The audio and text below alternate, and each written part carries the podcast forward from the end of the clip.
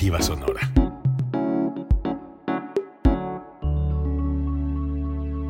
Código Libre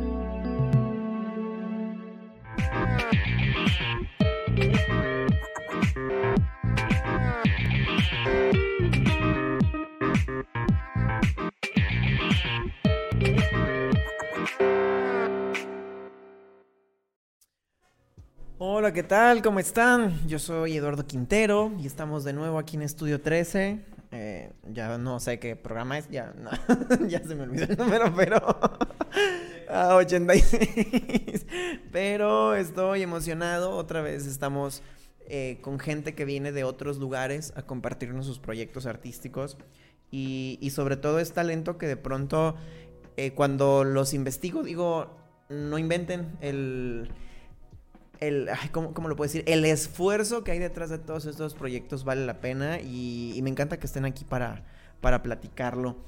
Hoy, por ejemplo, tenemos una entrevista a distancia otra vez con eh, una escritora que conocí hace poquito y bueno, hoy, hoy tuve la oportunidad de de, que nos esté contando, porque está haciendo cosas muy interesantes. Ella es Natalia, Natalia García, es licenciada en Ciencias de la Comunicación, es autora de Hasta la muerte llora, que salió en el 2019, y Los cuentos de la hilandera, ahorita está trabajando en, un, en una trilogía, si no me equivoco. Eh, y me gustaría que nos cuente un poquito de su proceso creativo y de todo lo que ha estado haciendo como escritora. Natalia, ¿cómo estás? Hola Eduardo, muy bien, muchas gracias. ¿Y tú? Bien, gracias. Pues muchas gracias por invitarme aquí, qué padre está su, su programa. Muchas gracias. Estoy contento de estar platicando contigo, de que nos cuentes un poquito. Tuve la oportunidad de conocer tus libros hace poco y tengo em, tengo muchas preguntas indecorosas e incómodas para ti el día de hoy.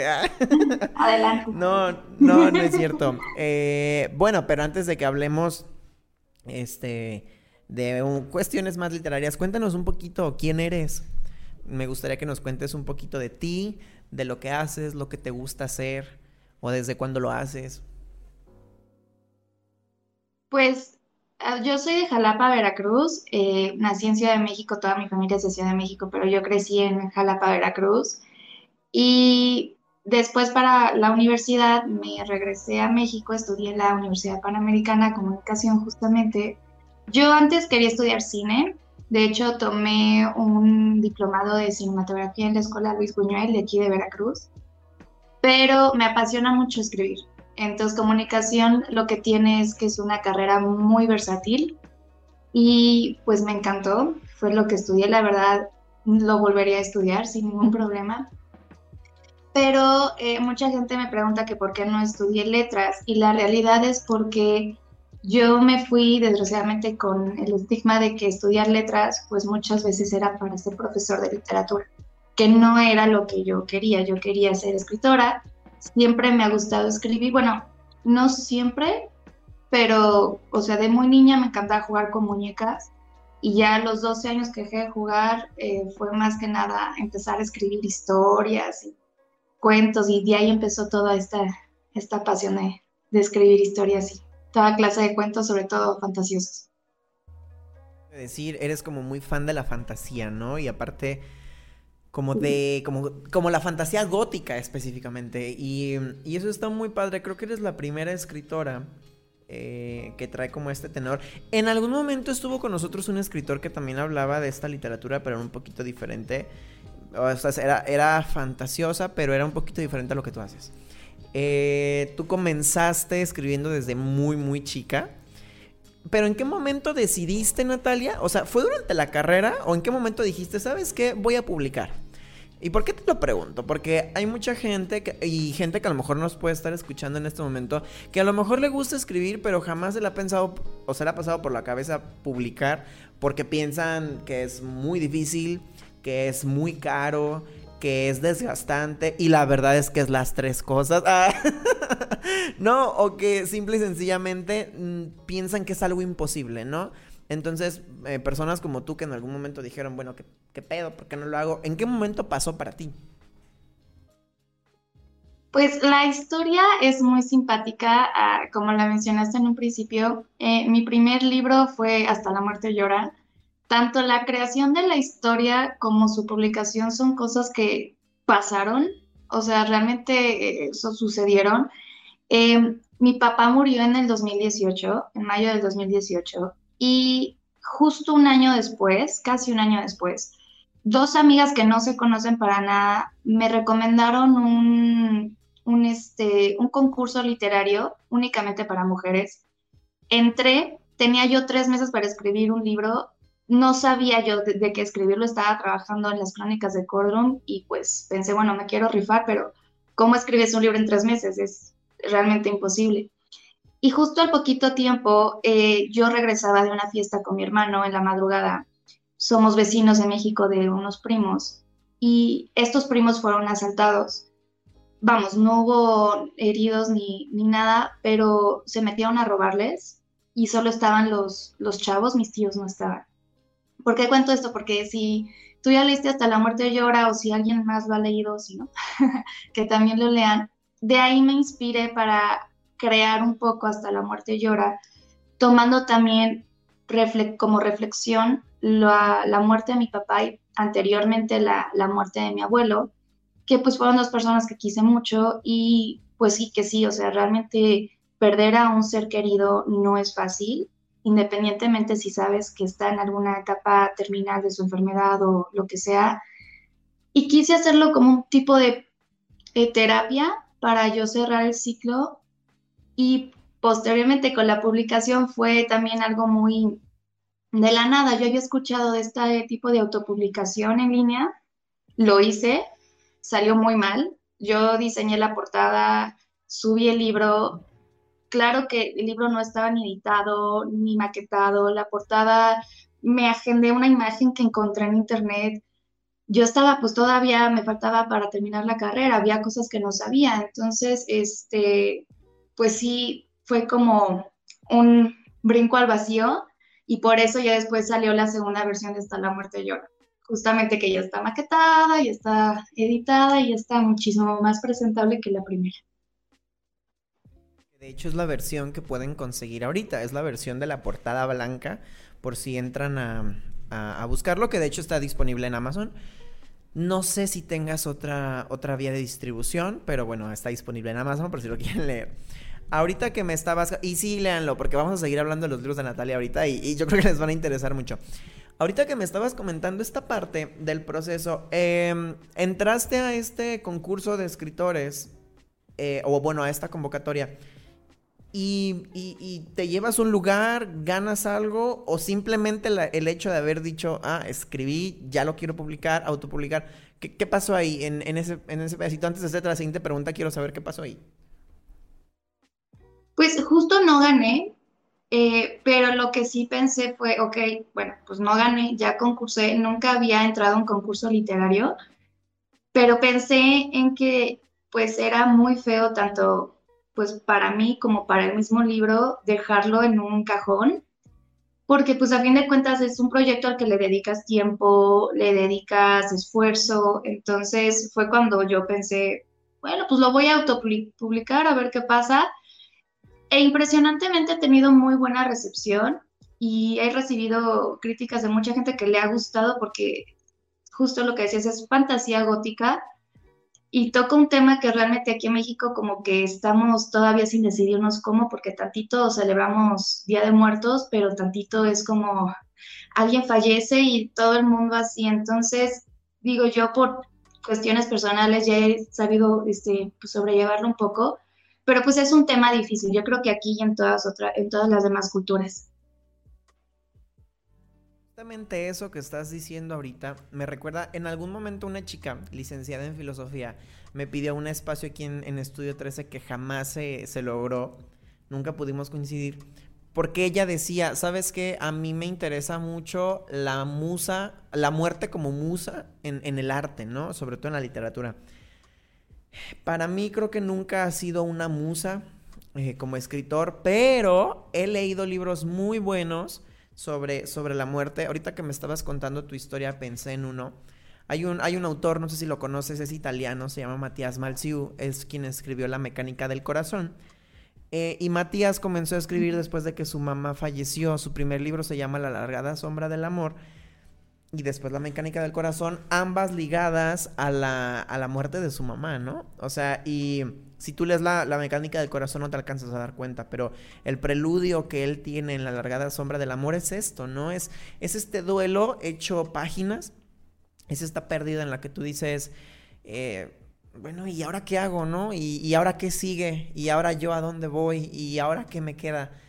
Y creo que es muy valiente, creo que sí es valiente hablar de un corazón roto, de, de perder una amistad, creo que sí es valiente hablar de algo que no salió como querías. No hay cosa más valiente que hablar de haber perdido a alguien que querías mucho, ¿no? Y, y sabes, y que haya sido tu primera obra esa parte valioso porque dices, o sea, me estoy exponiendo y me estoy exponiendo un chingo, ¿no? O sea, estoy exponiendo la primera vez que la gente me va a leer públicamente, la primera vez que alguien va a leer algo que yo misma estoy tratando de diseñar, a ver cómo sale. Y aparte estoy hablando de algo que realmente me dolió mucho, que creo que es, el mismo valor que yo le, doy a los libros de Matías, ¿no? Em, y también me gusta que me digas que es terapéutico, porque eh, hace tres programas, creo, hablábamos de esta esencia terapéutica de, del hacer del arte una, una terapia, ¿no? Y al final de cuentas materializar, concretar. Em, ¿Nos puedes contar un poquito de la trama de este libro para que la gente que nos esté viendo pueda aterrizar un poquito más la idea y se decidan si lo quieren leer o no? Claro, pues eh, justo lo que dices, o sea, sí es terapéutico, yo sí lo recomiendo mucho si les gusta escribir o leer y quieren ser escritores, eh, que lo intenten, porque sí, sí ayuda. En este caso, pues la trama sí es algo, ahora sí que fuera de mi zona de confort. Eh, yo, como comentaste, yo escribo lo que es género de steampunk y fantasía. Aquí sí es fantasía gótica con un poco de realismo mágico, pero pues en sí la, la historia habla de este, pues de esta chica, Sophie, que este, o Sara, les voy a dejar con, con la duda en ese aspecto, este, la protagonista pues pierde a un ser querido después de que sus primos son robados en su casa. Y es la muerte de este ser querido y el saber que otro está en el hospital lo que la impulsa a formar un contrato con la muerte. La muerte se le aparece en esta forma no como la Catrina, no como la Llorona, sino es una mujer cuyo rostro está cubierto de, los ojos y que le dice, tú cuéntame tres cuentos y salvo a tu primo de la muerte pero qué tipo de cuentos se tiene que contar a la muerte para que ella esté feliz y acepte cumplir el trato. En general, esa es la, sinopsis de la historia. Y creo que es una sinopsis uh, valiosa porque... Y también no, sé cuál es la palabra que estoy buscando. Es, arriesgada porque justamente esa palabra que tú dices, ¿qué le contarías, no? A la muerte. O sea, en un determinado momento que tengas la oportunidad de encararte con, con la muerte, con, con esta entidad, este ser, este monstruo, como tú lo quieras ver, que se llevó a la persona que querías, ¿no? ¿De qué le hablarías? O sea, ¿estarías enojado? ¿Estarías triste? estarías frustrado porque aparte de que se llevó a alguien, le tienes que contar tres, o sea, ¿sabes? Creo yo que es una confrontación muy realista porque tiene que ver con las fases del duelo desde mi punto de vista. Creo que, creo que hablando con la muerte puedes eh, imaginártelas todas, ¿no? Todas estas etapas de, de, estar en duelo por haber perdido a alguien. Y se me hace muy interesante. Em, bueno, ya no les voy a decir mucho más para que si están interesados puedan, puedan leerlo. Es un libro que está eh, disponible tanto en en físico, como yo lo compré, como en digital, por si les gusta escribir, en, digo, leer en digital. Ya he conocido mucha gente últimamente, ay, ay, le pegué a la mesa. Eh, he conocido mucha gente últimamente que ya le gusta, ya le gusta más leer en, digital. Eh, yo tuve cierta resistencia en algún momento de mi vida eh, a leer en digital, pero por ejemplo ahorita que estamos pues en un punto en el que a lo mejor la pandemia nos dejó sin tantos recursos o sin tanta información eh, real como para acercarnos a muchos libros, creo que la, la parte del ebook y del, de la versión digital este, nos ha ayudado mucho. Natalia, ¿has leído un libro que se llama Al final mueren los dos? No, no, no. ¿De quién es? Adam Silviera. Te voy a contar un poquito de qué se trata, porque mira, es que no, ay, no, no me gusta, no me gusta contar mucho de este libro porque creo que está, está muy bueno. Traes justamente esta misma connotación, perdón, ¿eh? es que producción me está haciendo reír. Trae justamente esta misma, esta misma connotación de, de, qué pasaría si tienes a la muerte tan cerca, ¿no? Es, es una distopía que no parece tan distopía. Es más bien creo que no estoy bien seguro qué género es y no lo quiero asegurar, pero es una distopía bastante real, ¿no? O sea, todo el mundo funciona tal cual es, excepto por una cosa. Hay una... Hay una asociación que se llama Muerte Súbita que se encarga de avisarle a los seres humanos en qué momento van a morir. Y Muerte Súbita te llama por teléfono o te contacta 24 horas de que vas a, morir, ¿no? Entonces muerte súbita te dice, ¿sabes qué? Ya, ya llegó tu hora, te vas a morir en las próximas 24 horas. No te voy a decir cómo ni a qué hora, pero pues ya, ¿no? Y el mundo funciona en, en, en realidad, em, en función a esta parte de decir, la gente ya sabemos cuándo nos vamos a morir, vamos a disfrutar nuestro último día. Y los restaurantes son gratis para la gente que está en su último día, Disneylandia es gratis, este, hay una serie de organizaciones que se encargan de cumplir los últimos deseos de las personas, los bancos te dejan sacar todo tu dinero, o sea, esta cuestión, ¿no? Pero la novela te va llevando por una confrontación de decir, ya casi me muero.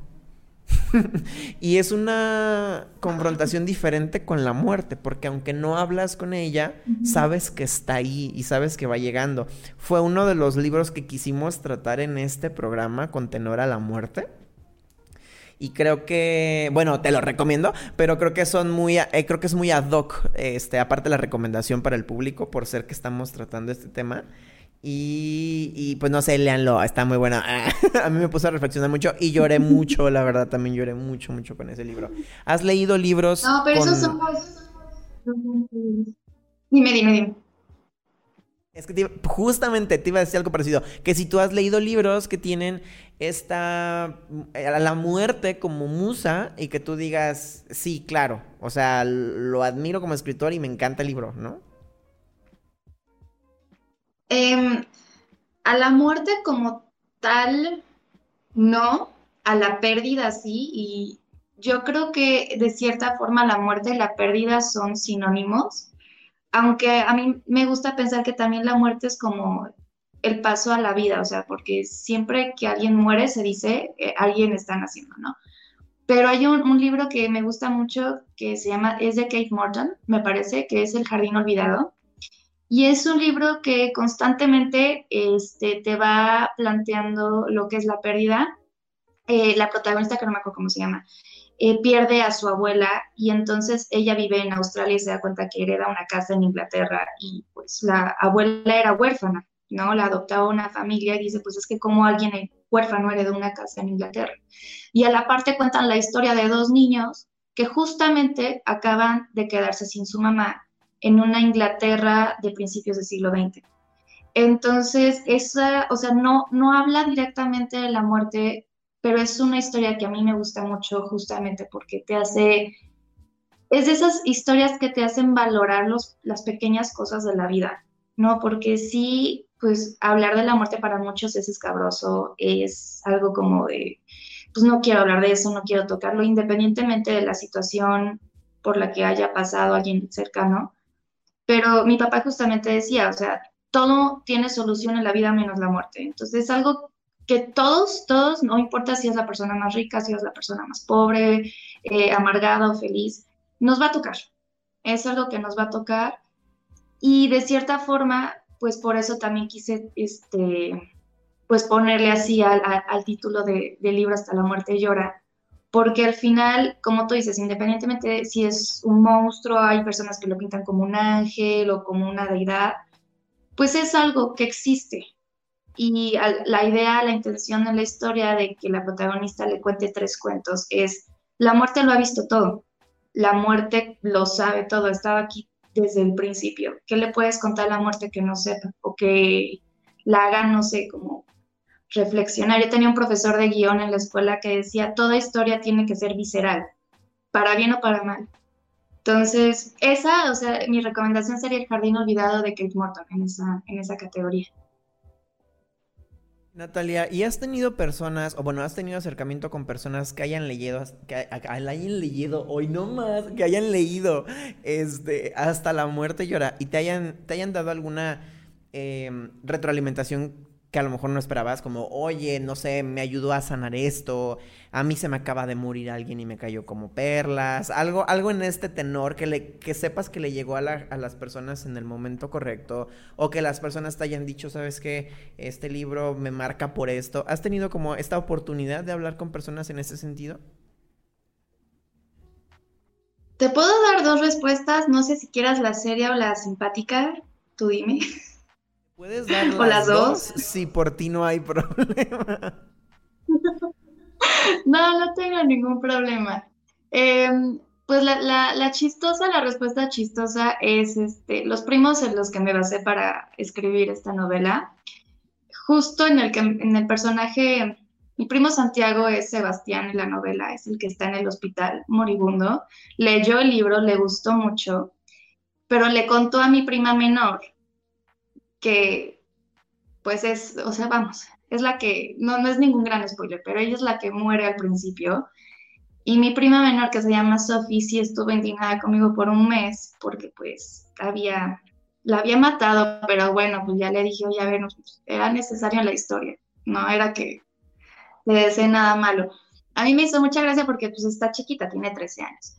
Pero sí, es, esa es como la parte chistosa. La parte seria es este, justamente primos del lado de mi papá que también han estado cerca de este tema de pues el duelo y la pérdida, sí leyeron el libro y les gustó mucho la forma en cómo reflejaba yo ciertos pensamientos, sí, sí me dieron, o sea, y además amigos, sobre todo este, conocidos, pero a mí lo que más me ha llenado son los comentarios que he visto tanto en Goodreads como en Amazon de gente que no conozco y que me han, que he visto que les ha ayudado a, pues a lo mejor no superar del todo, pero a saber que hay más gente que siente ese mismo dolor al perder a alguien. Aparte es súper valioso para ti, ¿no? El, el decir, a lo mejor pude conectar con alguien que había perdido a alguien y no sabía cómo poner en palabras lo que estaba viviendo. Y justamente ahorita que mencionas esto se me hace chistoso porque em, yo rescato dos eh, reseñas de este libro, me las topé en Amazon. Una dice, la verdad cuando lo empecé a leer tenía mis dudas, pero que te cautiva conforme lo vas leyendo. El final te sorprende y te deja pensando por un largo rato. ¿Por qué rescato esta reseña que tiene tu libro por, por la parte que dice y te deja pensando un largo rato? Creo que cuando un libro te toca o te marca, justamente hace eso. No pasa desapercibido, se vuelve parte de tu día a día y en algún momento de la nada y de manera espontánea dices, ah, sí es cierto, como le pasó así, ¿no? O sea, o ah, sí es cierto, como me contó Natalia en este libro. Yo creo que eso, ese tipo de trascendencia vale mucho la pena. Y hay otra que me gustó que dice ópera prima de la autora. te interrumpí, discúlpame. No, no, no te preocupes. Continúa, sí está bien. Ah, bueno, otra que dice, ópera prima de la autora, Natalia nos da un relato sobre la muerte desde una perspectiva poco explorada, breve, pero con un mensaje contundente y profundo. El libro te va llevando de la mano por una historia bella, triste, amable, consoladora y feliz. De esta reseña me gustó mucho que el cliente dice una perspectiva poco explorada. Yo creo que la muerte es muy explorada como musa, pero tiene muchos tintes, como lo mencionaste al principio, de los que todavía no se habla o de los que todavía no logramos comprender cómo se comporta este proceso de la muerte, ¿no? Y, no sé, a mí me gusta, a mí me gusta que la gente se haya sentido tocada con esta manera que tienes tú de hablar de la muerte.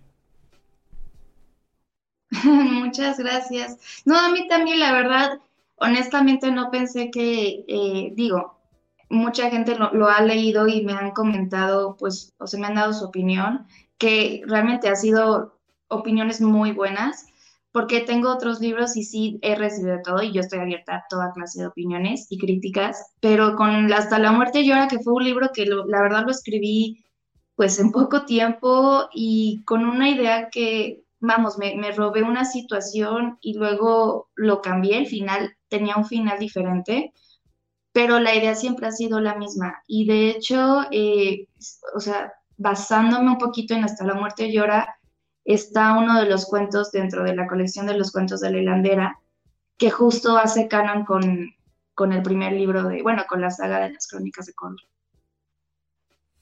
A ver, cuenta, bueno, ya, ya, creo que ya hablamos mucho de Hasta la muerte llora porque ya no quiero dar spoilers. Cuéntanos un poquito de los cuentos de la hilandera.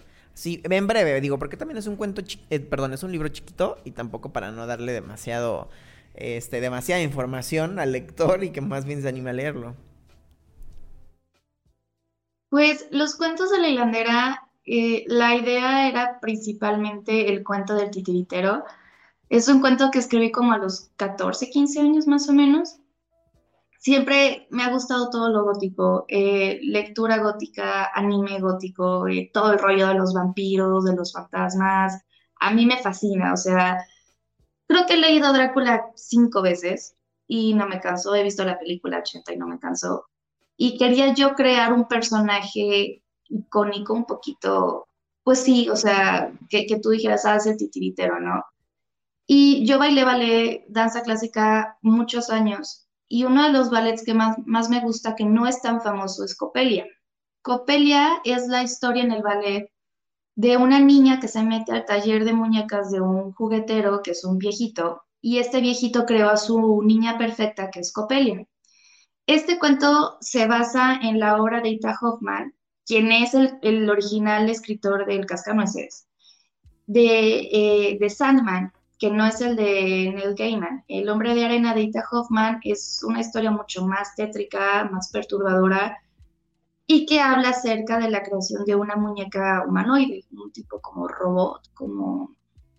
No me, no me puedo acordar de la palabra. ¿Qué pasa con, con el titiritero? Que yo quería usar un poquito esa dinámica y pues de ahí creé el cuento, pero pues no puedes, o sea, no, no me encantaba la idea de nada más publicar un cuento, entonces quise crear lo que son los otros tres cuentos, más un poema. Y las cinco, ahora sí que narraciones, están ligadas a la historia de las crónicas de Córdoba. Entonces, realmente es, independientemente si, digo, ahorita nada más he publicado un libro de, la, pero independientemente del libro que se lea, eh, los cuentos de la hilandera se puede leer en cualquier este, periodo, ahora sí que líneas de, de la historia. Y se me hace bonito porque eh, como que he visto un deceso en la publicación de cuentos. Y yo creo que el cuento corto, cuando está bien hecho, puede contar un montón de cosas. O sea, vaya la redundancia, ¿no? O sea, puede eh, eh, llevarte a explorar un, montón de mundos que, que, de pronto ni siquiera se nos pasan por aquí por la cabeza. Oye, Natalia, ¿has visto la serie de Drácula, la que eh, debutaron en Netflix hace poquito, que tiene tres capítulos? Sí, la vi, Digo, a ver, es mi opinión. A mí no me encantó. Yo, la verdad, después de tener eh, Drácula de Coppola con Gary Oldman, Winona Ryder, Anthony Hopkins, pienso que sé que quieren hacer una nueva versión, pero pues sí le tienen que meter, o sea, muchísimas ganas porque realmente esa, esa película de con Keanu Reeves también, pues es muy buena. Y la historia de Drácula, algo que, que tiene a diferencia de otras historias de vampiros, eh, es que te habla mucho de lo del, del, problema de la inmortalidad, ¿no? Que siempre todo el mundo dice, no, es que quiero ser inmortal, qué miedo a la muerte. Vamos al mismo rollo de la muerte, ¿no? Pero eso es algo que tanto Drácula como, por ejemplo, las crónicas vampíricas de, este, de Anne Rice, quien falleció el año pasado, esas como dos vertientes de vampíricas, pues sí, te tocan ese tema y es lo que a mí me encanta, ¿no? Es jugar un poquito con esta, pues no sé si llamarla como juego seductor de entre la muerte y la vida y este como danza macabra. Te pregunté por la serie porque justamente a mí se me hizo muy rara. Eh, no voy a decir que es mala o nada de eso, pero se me hizo rara, se me hizo muy extraña, se me hizo una visión de Drácula a lo mejor sí muy nueva, muy innovadora, muy diferente, muy original desde, desde un punto de vista muy, muy estricto, en un estricto sentido, pero se me hizo rara, la verdad. O sea, hay, hay, una, hay una religiosa que se parece a Taylor Swift y después hay una serie de seducciones en, en, en temas que a lo mejor nada que ver con lo que con lo que Bram Stoker quiso decir en un principio. Eh, pero bueno, son tres capítulos. Digo, si no tienen nada que hacer, se las recomiendo. Eh, sí me parece que va por esta línea un poquito más del arte gótico. Eso sí me parece a mí, no sé a ti. Sin embargo, creo que está, está rara, está extraña.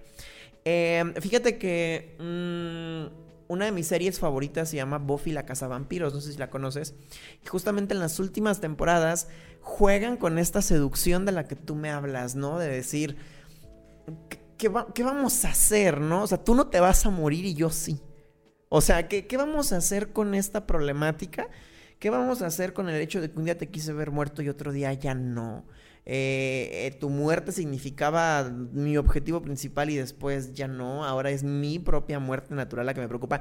Eh, no sé, como que ese juego entre cuestionarse la verdadera importancia sobre, sobre la mortalidad y la inmortalidad me gusta y creo que creo que está muy padre que tú lo explores desde un punto, desde un punto de vista muy personal, porque creo que, creo que le va a dar un toque de inspiración muy padre a tus historias. Eh, no sé si eres fan o no de, de, la saga de Crepúsculo, pero recuerdo que en Crepúsculo en algún momento Stephanie también mete, de manera muy sutil, pero mete esta parte, ¿no? Del, del miedo a la, a la inmortalidad. Ya después como que, como que no, nunca se profundiza porque se profundiza en otras cosas, ¿no? Este, pero eh, mm, justamente creo que tienes mucha razón en puntualizar eso, que Drácula justamente cae en esa problemática y eso le da un valor añadido muy padre desde mi punto de vista, desde mi humilde punto de vista. No, la verdad estás muy, muy acertado. Eh, vamos, a mí el tema de los vampiros, de la literatura vampírica me encanta. Mm, fui fan, fui muy fan de las películas de Crepúsculo, leí el primer libro y creo que por allá de andar, todavía el primer libro. Eh, no, no me encanta porque eh, yo descubrí que a mí me gusta más la narrativa de Anne Rice con las crónicas vampíricas. Justo hace un mes terminé de leer Lestat, que es el segundo libro, y ya había leído entrevista este, con el vampiro dos veces, pero Lestat es otra cosa. Y justamente yo creo que es el mejor ejemplo que puedo dar respecto a, pues a, esta forma de expresar la toxicidad de la inmortalidad, porque si vieron la película de entrevista con el vampiro con Brad Pitt y Tom Cruise y este, Antonio Banderas, es muy buena la película, pero el libro está mejor y la estat está mejor. Y creo que los que siguen están mucho mejor.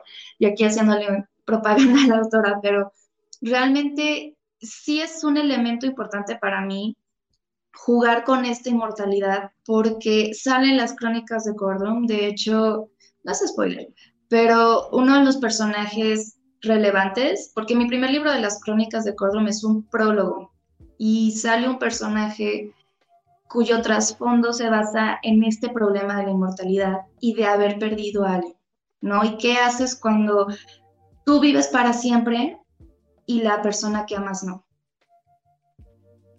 Esa problemática es de la que yo hablaba ahorita, que creo que se ha explorado desde muchos puntos de vista y desde muchas ópticas diferentes.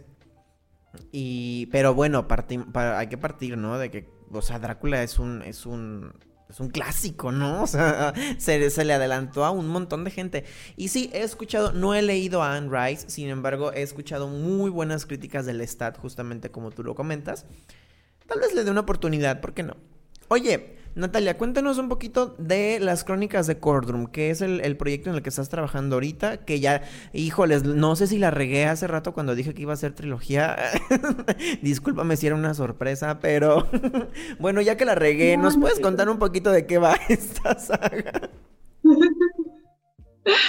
No, no te preocupes. Eh, la verdad es que no, no tengo un número. Cuando me preguntan cuántos libros van a hacer, es, no sé, o sea, la verdad me, me, congelo un poco porque es, un, es una historia que he trabajado por muchos años. apenas hace tres años le empecé a dar ya forma concreta. Y ahorita acabo de terminar la, la, segunda parte de Las Reinas Malditas, que es otra saga, pero con Cordroom es una historia que le tengo mucho cariño porque lo que yo quería crear, digo, y sí, o sea, es, es algo mío más que nada, me gustan las historias de los héroes, pero siento que ya hemos visto demasiado del héroe elegido, ¿no? Me encanta Harry Potter, soy fan del Señor de los Anillos, vi las de Percy Jackson y son buenas historias, pero yo quería otro tipo de protagonista. En este caso, mis dos protagonistas son Mina y Lucy, que Mina es la mamá y Lucy es la hija. Y estamos en un mundo eh, estilo steampunk, donde Mina fue una hechicera que ahora está oculta y tiene a su hija Lucy, pero Lucy no tiene poderes. O sea, es como ahora sí que la contraparte de su mamá. Mientras su mamá fue una gran hechicera, Lucy no tiene nada de poderes. Justamente en las crónicas de Córdoba, eh, el parteaguas es gracias al titiritero, que está dentro de los cuentos de la hilandera, y pues él es el que secuestra a Lucy y la separa de su mamá. Y aquí empiezan a revelarse ciertas situaciones que pues desvelan por qué Mina se estaba ocultando, de quién se estaba ocultando y por qué Lucy no, no tiene poderes. En general, en rasgos muy grandes, esa es la, la sinopsis de la historia. Y pues si la verdad, si te soy muy honesta, no, no sé cuántos vayan a ser, pero el próximo mes ya vamos a mostrar la, la portada del segundo libro y este, el título también del segundo libro. Gracias por esa sinopsis, creo que fue muy buena. ¿Sabes por qué hace rato dije que era una trilogía? Porque justamente me confundí con las reinas malditas. Creo que esa sí es una trilogía. Y si no, también ya me estoy equivocando. Em, no, no quería tocar el tema de esa saga porque no sabía si nos iba a alcanzar el tiempo, pero bueno, igual, si quieres platicarnos un poco de ella. Em, ahorita que dijiste algo, me encantan los, los héroes, ¿no? ¿no? No los superhéroes, me perdón, me equivoqué, me encantan los héroes, me encanta el heroísmo, me encanta esta parte, ¿no? De, de la persona que, que vino para hacer el bien, ¿no? Harry Potter, Percy Jackson. Pero, por ejemplo, eh, no nomás lo creo yo, que no nomás lo estás trabajando en las crónicas de Cordrum. Eh, lo que pasa con las reinas malditas es muy parecido, porque en esta, eh, en esta óptica de Natalia son historias en donde nos cuentas justamente sobre, sobre las villanas, ¿no? O sea, o tú vienes y hablas desde el protagonismo de la maldad y, de, y del de lo que nadie debe ser, ¿no? O sea, em, algo así como lo que vimos en la película de Maléfica, pues. Y, me parece muy interesante estos contrastes que usas porque...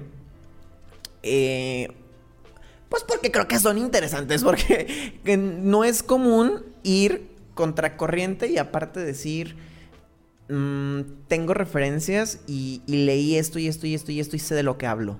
¿Sabes? O sea, no es como que nada más se me ocurrió, sino tengo todo un bagaje este, literario y tengo todo un, background de, de, villanos, de oscurantismo, de maldad. Que sé que lo que estoy haciendo está bien hecho. Eh, en esta. En esta pues saga de las reinas malditas que van dos libros que el primero fue Rowena y la segunda fue Verena eh, creo que traes una, un enfoque de la maldad o de la oscuridad muy interesante. Pero eso es lo que yo opino. Tenemos tiempo, nos puedes contar un poquito también de esta, de esta saga, digo por si a alguien le interesa, pueda, pueda buscarla.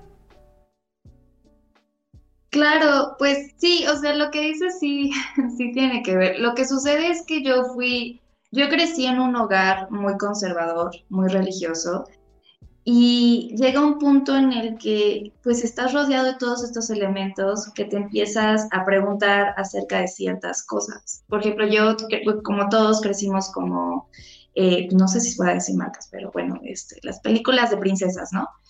Y em, pues sí me encantaba toda la historia de la princesa y, no sé, la bella y la bestia, lo que quieras, pero estas villanas como Maléfica, por ejemplo, eh, por lo mismo del tiempo que estuve en ballet, para mí el cuento de la Bella Durmiente es precioso, a mí me fascina y el personaje Maléfica pues es, es un personaje muy importante porque pues es el que desata toda la historia, ¿no? ¿qué pasa con las reinas malditas? Que yo llegó un punto en el que, un punto en el que pensé, eh, bueno, pues, o sea, de por qué se volvieron malas, porque la reina de Blancanieves es mala, la de Rapunzel, etcétera. Y justo leí las crónicas lunares, que es de Marisa Mayer, que, este, que te hablan de los personajes, pero adaptando sus historias a un mundo cyberpunk. Y entonces fue cuando yo quise crear un mundo diferente, sin magia. Aquí no, no hay magia. Es muy neutral, porque sí encuentras nombres de diferentes culturas, pero realmente no tiene un nombre el reino donde se desarrollan las historias. Y pues era como porque una persona puede llegar a ser mala. En el caso de Rowena, pues es la reina este, mala de, de Blancanieves, la reina malvada. En caso de Verena, es la bruja que encierra a Rapunzel en la torre. Pero, por ejemplo, ¿por qué la encierra? Es algo que también a mí me gusta mucho en el análisis de cuentos eh, literarios como los hermanos Grimm o Perrault. Y siempre, pues, o sea, son historias muy lindas, pero sin un, o sea, como muy vagas. No te dan un contexto fijo de por qué pasó lo que pasó. Ay, ay, ¿ya estoy desmuteado? Ah, perdón, es que ahorita creo que te está mutado. Este, eh, en este tenor de la... Lo había, lo había, platicado con alguien, creo que con Eduardo. De la maldad eh, o de la, del trasfondo de, del, del, nacer villano o del hacerte villano. Creo que eso está, además de que está de moda experimentarlo, se me hace muy interesante a nivel psicológico porque creo que todas las personas tenemos la tendencia al mal, ¿no? O a hacer algo mal, o a vengarnos, o, o simple y sencillamente a, a, dañar a alguien porque nos conviene a nosotros, ¿no? Creo que todas las personas tenemos esa inclinación. Y creo que hablar de la concupiscencia, que es esta inclinación en, en la literatura, es muy padre porque exploras una parte muy humana y muy real, ¿no? De, del, pues de la vida, o sea, de las personas, de los personajes. Y, me gusta mucho, o sea, eh, me gusta esa propuesta. Y, espero que a la gente le parezca interesante y también lo, lo quiera leer. Este, mmm, déjenme checar cuánto tiempo tenemos.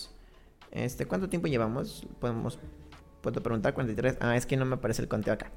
Eh, te quiero hacer algunas preguntas eh, antes de irnos porque eh, me interesa que hace ya tiempo que no hago este, este tag literario y me gusta hacérselo a los escritores como para que la gente los conozca un poquito más a ustedes, a ustedes como personas, no, no desde el enfoque del escritor. Aquí vienen las preguntas incómodas e indecorosas de las que te hablé hace rato. este, no, no son incómodas, no son, no son ¿Qué? Eh, este, indecorosas. De hecho, si quieres, las puedo, las puedo ir contestando contigo. Nada más, permíteme poquito. Porque las, eh, no se me actualiza la nota que tengo aquí en mi teléfono y no las puedo leer. Pero bueno, antes de empezar, eh, cuéntanos, por ejemplo, que eh, escribes fantasía, pero también lees fantasía o qué lees en tu día a día. Sí leo fantasía, justo ahorita estoy leyendo uno de los libros de Ofelia Casa que se llama Jack Luis y el libro mágico, me parece, de Octavio de León.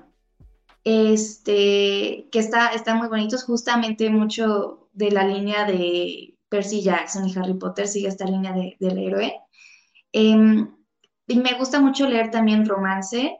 También estoy leyendo uno que, que me regalaron, que es una colección de cuentos este, de terror que viene Lovecraft, viene este, ay, se me fue el nombre. Bueno, del autor de Rayuela, se me fue muy feo el nombre. Pero vienen este, autores de diferentes partes del mundo. Viene de Bram Stoker y está muy padre porque son cuentos cortitos de a lo mejor tres, cinco páginas. Edgar Allan Poe, entonces me, me gusta mucho leer de ese estilo.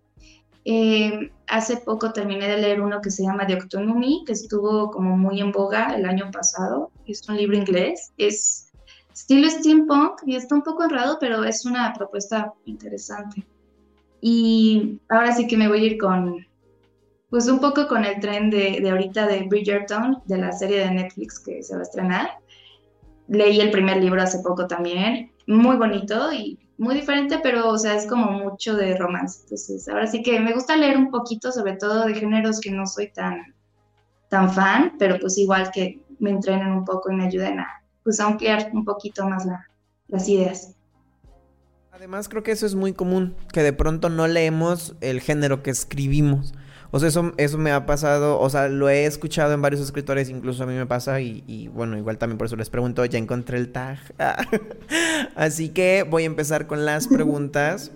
En este momento, ¿cuál puedes decir que es tu libro favorito? Uf, El Jardín Olvidado de Kate Morton, definitivamente. Está bien, lo voy, lo voy a leer, me llamó la atención la reseña que me diste. El mío es Lucian de Isabel Abedi. Ella es alemana. ¿Cuál es el primer libro que leíste?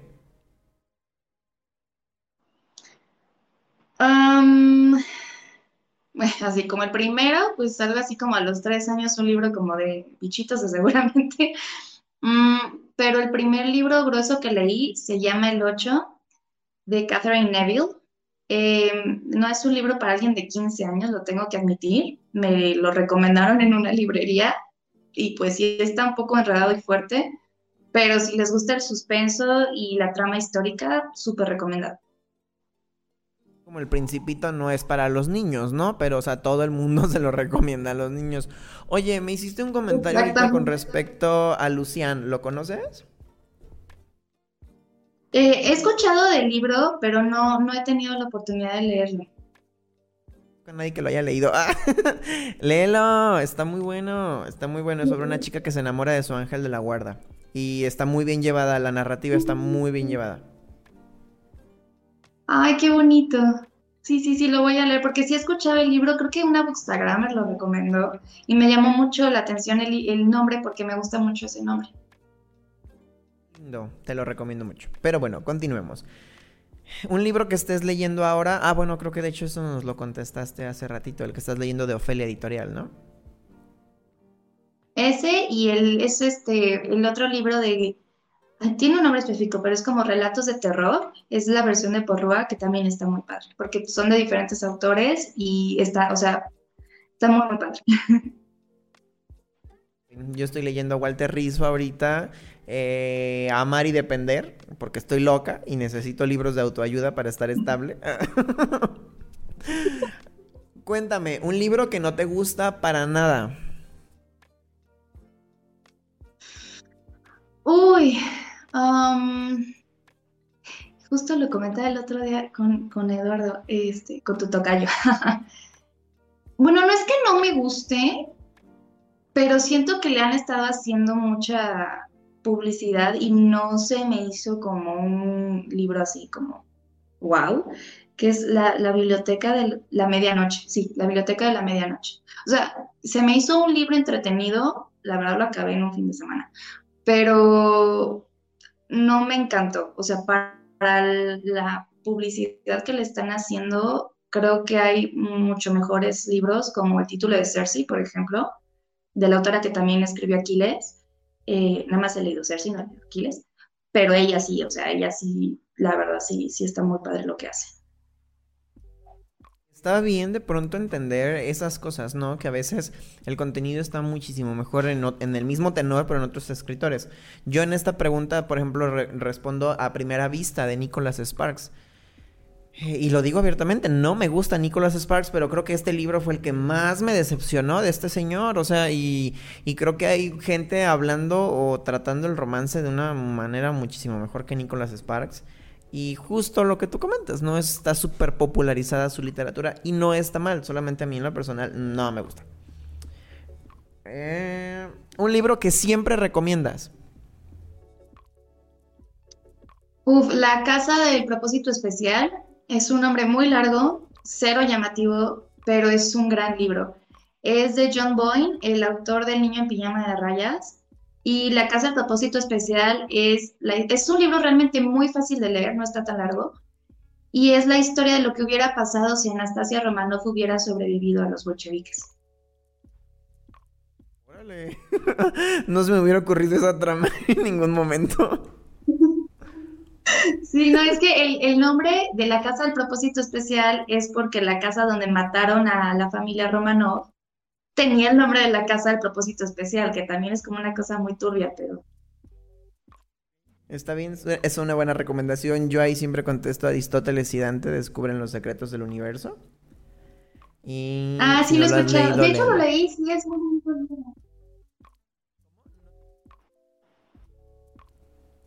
Eh, no, no te entendí, Natalia, lo que me dijiste. que sí lo leí, es muy bonito el libro. no he podido leer la segunda parte y me da como, ah, como desesperación, pero quiero leerlo ya. Una saga, o bueno, tu saga favorita, ¿cuál es? Acotar, que es este, ay Dios mío, el nombre está en inglés. Es de Sarah J. Maas, es Corte de Rosas y Espinas, creo que es el nombre en español, creo que sí. Pero es como un retelling, no, bueno, no es como, es un retelling de La Bella y la Bestia, pero es una saga de fantasía para adultos. Por si algún menor nos está escuchando, que no la lea. Perfecto. No, y está súper bien aclarar eso porque hay eh, aplicaciones, por ejemplo, como Wattpad, muy buenas para la difusión este, literaria, pero de pronto no decimos a qué público va cada uno de, las, de los títulos. Y está muy padre que hayas, que hayas hecho eso. Eh, un libro que alguien te recomendó y te gustó, y un libro que alguien te recomendó y no te gustó. Mm, uno recomendado. Mm, ay, Dios. este. Híjole. Mm, mm, no, pues ahí sí estoy un poco trabada. O el que no me gustó, y no me lo recomendaron directamente, pero me lo recomendó Instagram, fue de Octonumi. Eh, es un libro que no está mal, pero está muy rebuscado tiene demasiadas palabras inventadas, o sea, está original, pero te confunde muchísimo, te pierdes y tienes que estar releyendo capítulos como tres veces para agarrarle el hilo a la historia. Y eso sí no está padre porque llega un punto en que dices, ya, por favor, ya cábate. el que me gustó mucho, que sí me lo recomendaron directamente, es el de Cersei. Y sí, ese, ese sí, ese, es un gran libro. Y dicen que Aquiles también está muy padre justamente he escuchado muy buenas este, reseñas de Aquiles. Para terminar el tag, Natalia, cuéntame una película o una adaptación al cine que te haya gustado y una que no te haya gustado de un libro. Una que me gustó mucho, y creo que poca gente sabe que es un libro, es El Castillo Vagabundo de Howl, eh, o Howl's Moving Castle, que es de Estudio Ghibli es un libro escrito por Diane Wayne Jones, que era una este, irlandesa, me parece. El libro, y la, el libro y la película son muy diferentes, pero la esencia de la historia es lo mismo y tanto el libro como la película son bellísimos, bellísimos. Una adaptación que no me haya gustado, em, pues creo que me, voy a, a, ir con la, con la serie de tres capítulos de Drácula. No, no, no le estoy echando hate, pero, pero es que no, o sea. Ya sé. Todo el mundo ofendió, pero de verdad, o sea, para mí no es una, una buena historia. O, vos, o sea, es diferente, le quisieron dar otro giro, está original, porque eso sí no se lo quito, está original, la quisieron adaptar a la época moderna, pero le quitó toda la esencia de lo que es Drácula. Y eso sí, para mí fue como de no, no, no, no, mi Drácula es Gary Yo en estas, en estas preguntas siempre me voy por la literatura juvenil porque me gusta mucho la literatura juvenil desde como los 15 años. Y mi película favorita adaptada es Bajo la misma estrella. Y, tengo que decirlo, el final de la película es muchísimo mejor que el del libro, como todos los finales de John Green. Y la que no me gustó fue Divergente en general toda la, franquicia. Creo que Divergente estuvo muy, muy mal adaptada. La saga me gustó mucho. Creo que está muy bien hecha. Creo que tiene muchas cosas muy originales. Tiene mucha paja también, pero creo que es muy original. Y la. Ay, no. Y lo que hicieron con la franquicia en la pantalla grande estuvo este, muy incómodo de verla. Mira, mira. Natalia, terminé mis preguntas. ¿Hay algo que tú nos quieras contar antes de despedirnos? ¿O cómo estás? ¿Cómo te sientes en este momento después de haber tenido esta entrevista? Pues muy bien, me gustó mucho. La verdad, la primera vez que tengo eh, una entrevista así, digital. Eh, yo tengo un, pues, apartado de entrevistas en mi feed en Instagram que se llama Coffee Table y generalmente también entrevisto a personitas así, a ver si un día te animas. Pero está muy padre esta dinámica que tienen. Muchas gracias por el, por el espacio. Y pues, eh, pues nada, solo a, los que todavía no saben si quieren publicar o quieren escribir, yo los animo a que lo intenten. Eh, aquí no hay errores, aquí cada quien es libre. Eh, justamente hace dos años, no sé si lo conozcan, se llama, es un autor mexicano que vive en Inglaterra que se llama Oscar de Muriel. Él escribió la saga de la Sonata del Diablo y le pregunté que qué me aconsejaba acerca de pues, escribir y todo, todo este ambiente. Y me dijo que si, si escribes, tú eres el dueño de tu propio mundo y puedes hacer tus reglas. Entonces siento que es una frase muy bonita y pues que todo el mundo la puede, la puede adaptar. Ayer, ayer me dijeron una frase que no se me olvida en un tiempo. Me dijeron, eh, está muy loco cuando piensas en la realidad, porque todos podemos crear nuestra propia realidad, tú decides en dónde vives. Y se me hizo primero como una marihuanera tan rara y después dije que sí, sí es cierto. Y creo que como escritores tienes esa capacidad, ¿no? De ir creando realidades, primero que nada para ti, después para los lectores. Claro que sí me encantaría participar contigo en Instagram. Este, me dices cómo, cuándo y dónde. Y Gracias a ti por haber estado aquí con nosotros, por compartirnos lo que haces, eh, por compartirnos el valor que has tenido de contar tus historias. Y pues nada, espero que cuando tengas un nuevo libro, vengas con nosotros, nos cuentes. Ojalá que te haya gustado mucho el espacio. Y gracias eh, por los consejos que le das a las personas que quieren escribir, porque creo que Estudio 13 mm, llega a las personas correctas cuando los artistas emergentes eh, podemos dejar un poquito de nosotros en, ellos, ¿no? Y pues nada, gracias Natalia y también gracias a las personas que nos vieron hoy. Si les gustó la entrevista, la pueden compartir aquí en Facebook o pueden ir a escucharla y también compartirla en cualquiera de sus plataformas de streaming favoritas. Los libros de Natalia los pueden encontrar en Amazon, tanto en la versión eh, física como en la versión digital. Este, también la pueden buscar en, en, Instagram, así como Natalia García Pimentel, por si quieren escribirle, si quieren decirle algo. Y pues nada, gracias Natalia por haber estado aquí con nosotros el día de hoy. No, muchas gracias a ustedes, Eduardo. Bonita noche. Gracias a todos los que estuvieron con nosotros. Yo soy Eduardo Quintero. Esto fue un programa para Estudio 13 y hasta la próxima.